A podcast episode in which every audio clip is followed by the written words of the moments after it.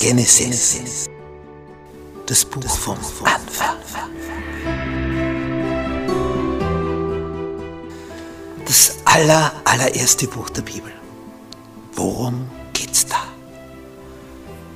Wie alles entstanden ist, wie es dazu gekommen ist und wie der Mensch von hoher Höhe abgestürzt ist.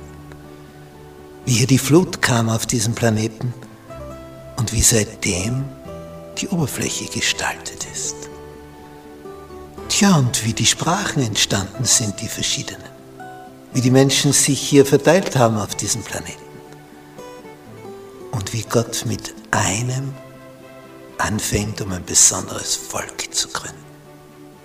Erstes Buch Mose. Komm mit auf diese Entdeckungsreise. Sonntag. Ringen mit Gott. Die letzte Nacht vor der Begegnung ist immer das Schlimmste. Es steht unmittelbar bevor. Es ist nur mehr eine Nacht dazwischen und morgen werden wir uns treffen. Und äh, Jakob hat Boten vorausgeschickt an Esau, dass er kommt. Und der Bote kommt zurück und sagt, ja, Esau kommt dir entgegen. Und dann wird noch hinzugefügt, mit 400 Mann. Da rutscht dir das Herz in die Hose.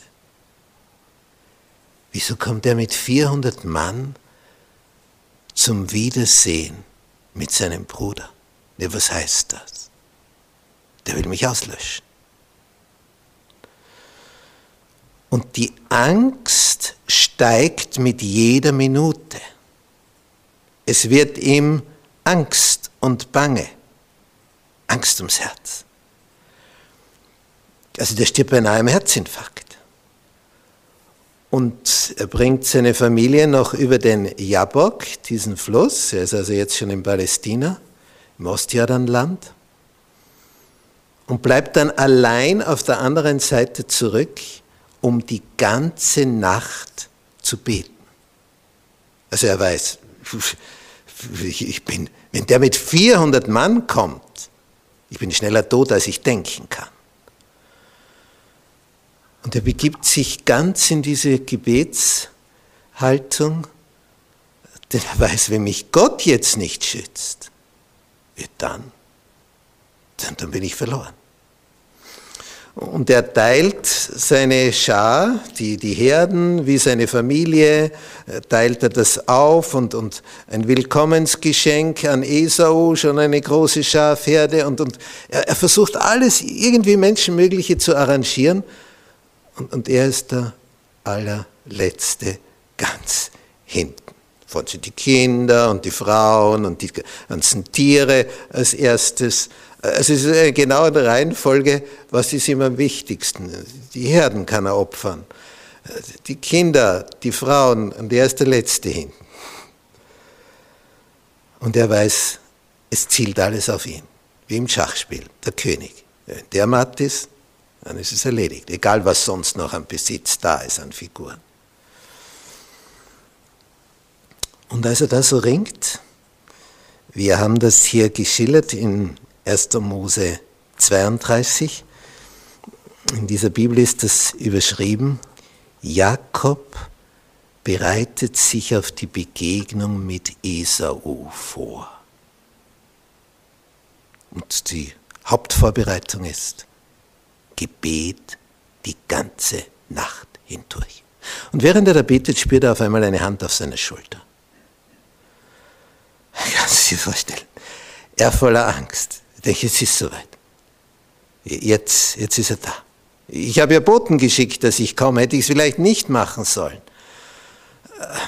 Aber er, er wollte ihm wissen, wie, wie reagiert der? Und jetzt kommt er mit 400 Mann. Und so reagiert der Bruder.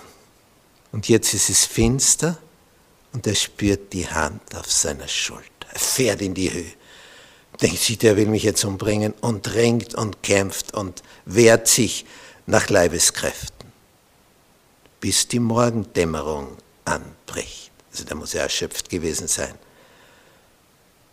Und dann stellt er fest, es ist nicht Esau, Ich ringe buchstäblich mit einem Engel. Ich meine, der Engel, der braucht nur machen und den Jakob gibt es nicht mehr. Der tut halt so mit. Das ist so wie wenn ich mit meinem dreijährigen Enkel ringe. Nicht? Dann ringen wir eben, ja. Und wenn ich will, dann fliegt er zehn Meter durch die Luft. Was ich natürlich nicht tun würde. Aber so, so leicht wäre es für mich zu siegen und ich, ich ringe eben. Und so macht es der Engel. Ich meine, ein, ein Schlag von ihm und den Jakob gibt es nicht mehr.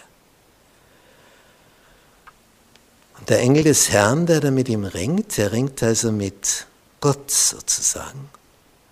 Buchstäblich. Vorher schon im Gebet und jetzt tatsächlich.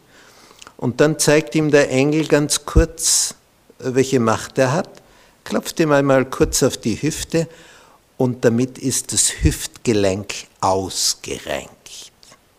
Jetzt stell dir mal vor, dein Hüftgelenk funktioniert nicht. Ja, dann bist du natürlich